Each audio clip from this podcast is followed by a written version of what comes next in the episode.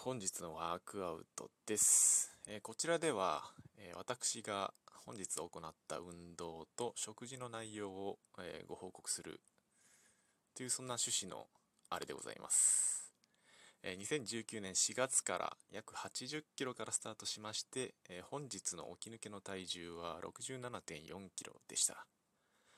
はい、えー帰宅しましてスクワットですね。20キロの負荷を持って、え20回それから腹筋ですね。バイシクルクランチを20回。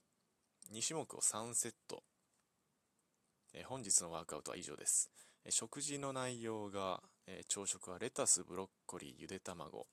あと果物がキウイ1個ですね。それからプロテインドリンクを1杯。ザバスアクアっていうやつなんですけど、えー朝食は以上です。お昼に、えーまあ、栄養補助食品ですかね。レーションっていうまあ、ニュートリションバーっていうんですか棒状のお菓子みたいなやつ。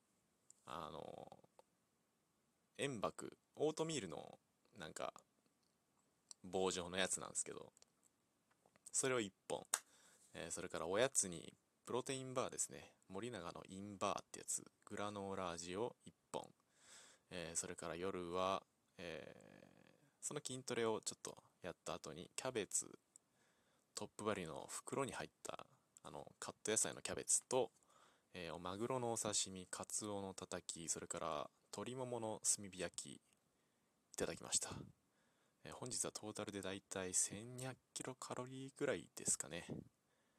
はい以上になります。